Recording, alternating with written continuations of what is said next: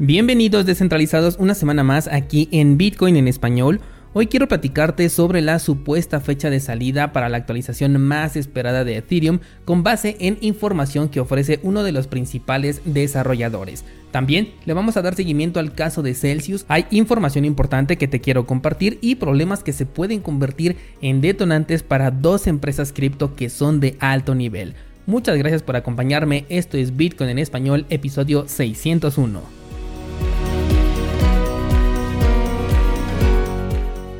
El precio de Bitcoin en este momento se encuentra en 22.141. Por cierto, es probable que escuches un poco de eco en los próximos episodios y es que estoy en un proceso de remodelación aquí en la oficina, así que es probable que se escuche algo de eco, ¿de acuerdo? Bueno, te decía que el precio de Bitcoin está en este momento en 22.158. Tuvo un movimiento interesante porque tuvimos una vela alcista el día de ayer precisamente que tuvo un incremento, déjame revisar, del 9.61%. Fue bastante interesante porque logró llegar a nuestro nivel de eh, resistencia que tenemos aquí en la parte de arriba en los 22 mil dólares. Incluso puedo considerar como que la pasó un poquito. Y si nos vamos al marco temporal de una semana, en primera nos podemos dar cuenta que tenemos ya la quinta vela que ha cerrado por debajo de nuestra media móvil de 200 periodos, que es algo importante a lo que le hemos estado dando seguimiento. Y por otro lado, la vela de la vela de esta semana que apenas lleva un día ya se enfrentó nuevamente a este nivel de resistencia, de hecho ligeramente lo llegó a superar y después encontró pues esa resistencia que nos está ofreciendo este indicador, así que me parece que va a ser una semana interesante, así que vamos a darle seguimiento al tema de precios, sobre todo si llega a superar los 23 mil dólares, creo que ese va a ser uno de los primeros indicadores y posteriormente pues esperar al domingo para ver cómo va a cerrar la vela semanal y de ahí poder empezar a realizar una especulación. Recuerda que por ahí tenemos dos clases de escenarios, uno que podría ser un posible rompimiento en falso simplemente para eh, captar un poco de inversionistas y posteriormente caer y otro en el que simplemente pues la media móvil de 200 periodos ejerza esa resistencia para la que está ahí y nos lleve el precio de todas formas para un nuevo mínimo que en este caso yo he marcado los 14.000 como objetivo. En caso de que el precio siga un movimiento alcista, entonces estaríamos apuntando en primer lugar a los 30 mil dólares y ya de ahí veríamos qué es lo que podemos especular para el mediano plazo. Otras criptomonedas que tuvieron movimientos interesantes fueron por un lado Ethereum, que también tuvo un movimiento bastante eh, considerable, si no me equivoco fue de más del 60% desde el mínimo que marcó el 13 de julio, déjame confirmarlo, fue exactamente un 62.41%, ya incluyendo lo poco que ha subido al momento en el que estoy grabando este episodio, así que me parece un movimiento muy interesante y esto se debe precisamente a la noticia que te voy a comentar en un momento. Otra de las criptomonedas que también tuvo mucho impulso, de hecho tuvo un impulso mucho más grande, es Matic y en este caso estamos hablando desde el mínimo que marcó en 18 de junio hasta la fecha de hoy, estamos hablando de un 209%. Esto a raíz de las dos noticias que te comenté la semana pasada. En primer lugar, la migración de proyectos de, eh, de la blockchain de Terra hacia Matic. Y en segundo lugar, por haber sido la empresa blockchain elegida por parte del programa de acelerador de Disney. Esto tuvo un gran impacto dentro del proyecto de Matic y el precio pues lo está reflejando ya con un incremento bastante considerable, sobre todo si conseguiste entrar a uno de los puntos más bajos o por lo menos a los puntos marcados en Ideas Trading que te compartí desde hace ya varios meses y del cual desde el último punto que eh, yo dejé marcado ya tendríamos una ganancia del 53% en este momento. Recuerda que esas ideas siguen completamente activas, así que puedes pasar a revisarlas y en caso de que el mercado consiga una nueva caída, entonces estaré publicando nuevas ideas trading. Esto no lo puedo publicar constantemente porque no en todo momento hay oportunidades y a mí lo que me gusta es especular con precios un poco más bajos, por lo tanto tenemos que esperar a la confirmación de un nuevo movimiento bajista para todo el mercado para que pueda darle una revisada a cada uno de los proyectos a los que les doy seguimiento y verificar a qué puntos podría llegar el precio en este nuevo movimiento bajista, ¿de acuerdo? Bien, pues vamos con la información de este día y quiero comenzar contándote la noticia de la salida tan esperada de la actualización de Ethereum que por un lado ya tiene una fecha de salida que ha sido dicha oficialmente por uno de sus desarrolladores más importantes y por el otro lado hacen uso de la misma estrategia de siempre, de no comprometerse, dejando un mensaje muy poco claro en cuanto a la verdadera salida, pero al mismo tiempo un mensaje bastante claro en que ni siquiera ellos saben si realmente podrán sacarlo en un plazo definido de tiempo. El desarrollador Tim Bako propuso entonces el 19 de septiembre de este año 2022. Es muy importante decir el año cuando hablamos de esta clase de noticias, como fecha de salida oficial para la fusión de Ethereum fecha que ningún otro desarrollador objetó, por lo que los ánimos comenzaron a crecer entre los seguidores de este proyecto, llevando al precio de Ethereum a subir un poco más del 60% en la última semana, como te lo comenté hace un momento. Posteriormente, en redes sociales, otro desarrollador de Ethereum confirmó este cronograma, pero sacó un as bajo la manga diciendo que se trataba de una hoja de ruta tentativa y que lo que debemos hacer es considerarlo como un calendario de planificación y que estuviéramos mejor atentos a los anuncios oficiales. Esto nos deja exactamente en el mismo punto que cada vez que se nos da una fecha por parte de algún portavoz de Ethereum. Un punto en el que se lanza una fecha al aire, pero se recomienda mejor no considerarlo como una fecha seria porque todo podría llegar a cambiar en el transcurso de ese tiempo. Bueno, yo considero que este anuncio es mucho más importante de lo que han sido muchos otros en el pasado, porque estamos en un momento bajista en este momento, porque ya hay mucha gente con dinero invertido y dinero congelado en el Ethereum 2.0 esperando con ansias este evento. También porque ya lo retrasaron una incontable cantidad de veces y porque además nadie los está presionando en este momento para que nos den una fecha. Son ellos los que solitos están poniendo la soga al cuello en caso de no llegar a respetar esta fecha. Incluso puede ser todavía peor que terminemos nuevamente sin una fecha de salida por X o Y razón. Ayer te comentaba en el episodio que considero que este año finalmente sí se va a cumplir este hito de llevar Ethereum a la prueba de participación, pero pues con Ethereum todo puede pasar, así que mejor hay que mantenernos al margen de estas especulaciones y actuar con base en los resultados, sobre todo los que sean post migración, porque Ethereum ya no considero que sea un proyecto que se pueda permitir una experimentación del nivel de Solana que esté fallando constantemente. Ethereum hoy en día es ya un proyecto pilar en este sector, me guste o no, y que se está jugando mucho con esta actualización porque sí tiene un efecto de red impresionante, el más grande yo creo que de todo el sector cripto, también es el pionero de los contratos inteligentes que han sido bien explotados, pero también hoy en día ya es superada tecnológicamente hablando por muchos otros proyectos y ninguna empresa del sector de la tecnología está libre de desaparecer ante una evolución tecnológica.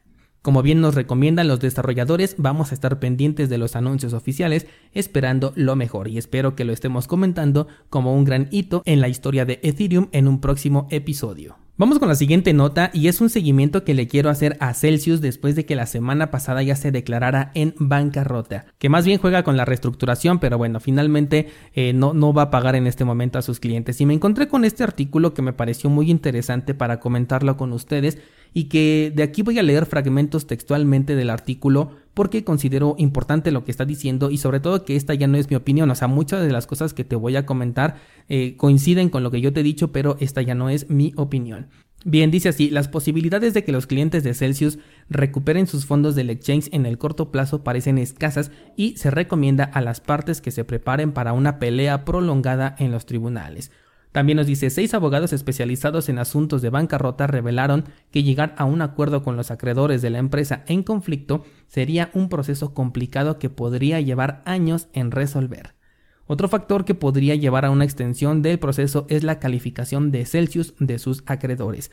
Hay especulaciones de que los clientes pueden ser designados como, ojo a esto, acreedores no garantizados, y esta clase no tiene derechos asignados a ningún fondo ni nada. Por último nos dice, a los inversionistas individuales les preocupa que sus intereses estén al final del orden jerárquico, mientras que los acreedores más grandes van a ser tratados con prioridad. Nos habla aquí también de un personaje que invirtió 45 mil dólares de sus activos en Celsius y quien se quedó sin nada tras la implosión del proyecto. Dice aquí, creo que vamos a ser los últimos en la lista, no sé cómo pagar el alquiler o los pagos del automóvil, especialmente con las otras deudas que tengo. Bien, este artículo nos deja muy claros eh, dos cosas, que como dijimos en los episodios anteriores, los últimos en la cadena de pagos van a ser los usuarios y eso si es que no se les considera como acreedores no garantizados, como bien lo dice aquí el artículo que te acabo de comentar, en donde no se les estaría considerando para pagarles. También que estos procesos toman mucho tiempo y que incluso pueden ser años en conseguir una solución y por otro lado, no dejar fondos importantes en plataformas de riesgo. Es más, ni siquiera en criptomonedas me atrevo a decirte. Utilizar dinero que vas a necesitar en el mediano plazo o peor aún en el corto plazo en una actividad especulativa cualquiera que sea y todavía si le agregas el riesgo de una plataforma en donde tú no tienes el control de tus fondos, es una receta para el desastre. Desconozco si el caso platicado al final de este artículo es real, pero sé que sí puede haber gente que esté en esta posición y por eso lo quise compartir en este episodio. De nuevo, esperamos lo mejor para aquellos usuarios afectados de Celsius mientras se resuelve este caso. Vamos con la siguiente noticia que en realidad van a ser dos que podemos tratar en el mismo tema. La primera es sobre Coinbase y es que la semana pasada tuvieron que cerrar su programa de afiliados, además de que ya habían cerrado la plataforma de Coinbase Pro hace un poco más de tiempo. Esto llevó a sacar conclusiones adelantadas de que el exchange podría llegar a declararse en insolvencia. Por otro lado tenemos a Binance quien enfrenta una multa de 3.3 millones de euros esto por ofrecer servicios en un país donde no está autorizado, que es Holanda o Países Bajos. Bien, comienzo diciéndote que ninguna de estas noticias confirma nada al respecto de la insolvencia por parte de ninguna de las dos, ni Coinbase ni Binance por el momento, ¿vale? Para no generar ninguna clase de, eh, de food. Sin embargo, es importante reconocer que la situación actual es difícil y no podemos descartar ninguna opción, sobre todo lo digo para aquellas personas que tengan una exposición directa a cualquiera de estas dos empresas en particular. Primero vamos con Coinbase. La verdad es que cerrar un servicio de referidos dice muy poco. El gasto es relativamente bajo como para poderlo considerar una importante salida de capital para el exchange. Y por otro lado los programas de referidos no suelen ser eternos, sobre todo porque Coinbase ya es una empresa muy conocida, muy poca publicidad requiere y si lo necesitara yo creo que en este momento eh, al nivel en el que se encuentra ya es más efectiva una publicidad similar a la que hizo en el Super Bowl que un programa de referidos en donde ese enlace va a pasar únicamente de los novatos del sector cripto a un sector que pues ya está establecido aquí y sabe de la existencia de esta plataforma. Sin embargo, otras cosas a considerar son por un lado el cierre de Coinbase Pro, ese sí se me hace muy interesante y el que sus acciones estén por los suelos en este momento valiendo apenas 60 dólares después de haber alcanzado los 600 de cotización. Estos son simplemente datos que hay que considerar por si acaso. Por otro lado, Binance la tiene un poco más complicada, en primer lugar porque tiene que pagar esta jugosa multa y en segundo lugar porque esta podría no ser la única multa a la que se enfrente, pues bien sabemos que Binance es una empresa fantasma. De hecho, hace poco el CEO de Binance se negó a decir en dónde estaban las oficinas centrales en una entrevista, lo cual nos deja muy claro que van a seguir bajo este esquema de empresa fantasma. Por otro lado, es bien sabido que Binance sí tenía exposición directa a Terra y tuvo que absorber ese duro golpe cuando ocurrió el desplome. El mismo CEO de Binance lo confirmó en un tweet. Entonces, en este caso, sí estamos viendo mucha salida de capital para Binance, además de que estamos en mínimos históricos de criptomonedas almacenadas en exchange y con la reciente estrategia de eliminar las comisiones para atraer capital, bueno, mi mente se pone a atar cabos que a veces no tienen nada que ver, pero eh, por lo menos a mí me dejan una advertencia que me hace alejarme aún más de lo que ya estoy de estas empresas.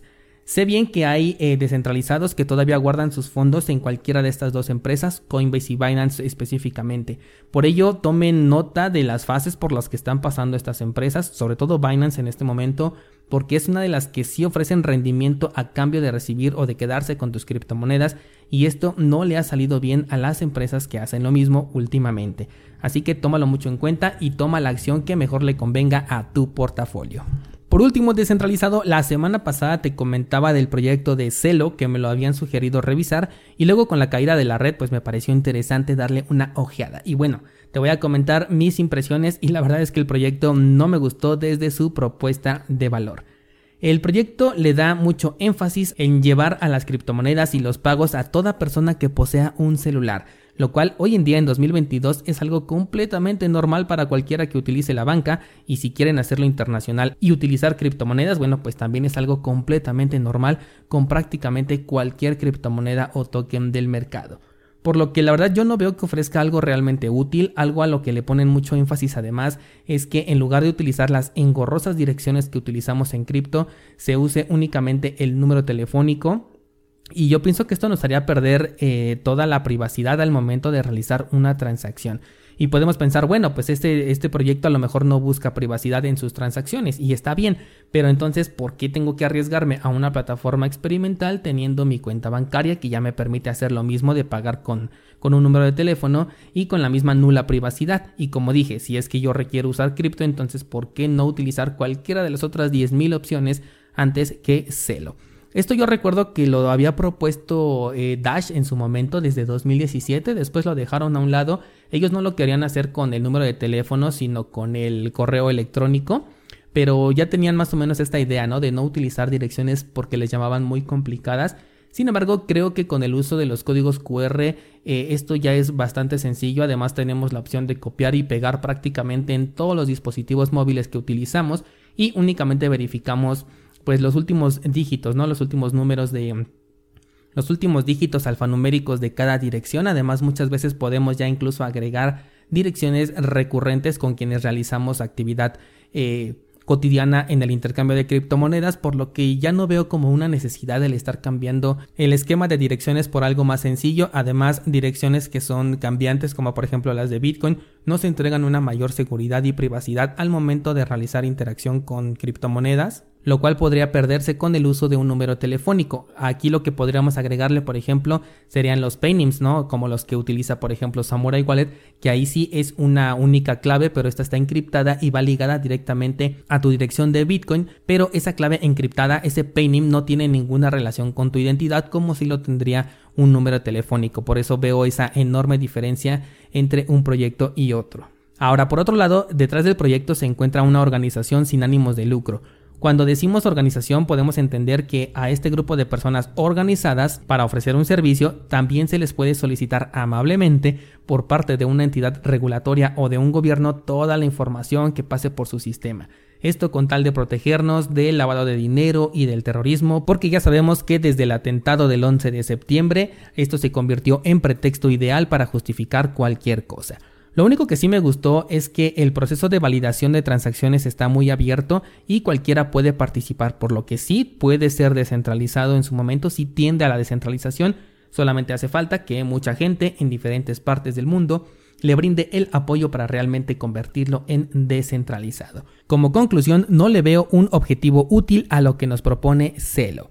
La próxima semana tenemos análisis cripto completo en cursosbitcoin.com. El proyecto seleccionado por ustedes fue el de Veracity, así que pendientes el próximo miércoles en cursosbitcoin.com. Además, hoy subo nueva clase sobre Tornado Cash. Ah, y por cierto, el viernes firmamos un nuevo bloque en nuestro pool de Cardano. Muchísimas gracias a todos por, por su participación y confianza.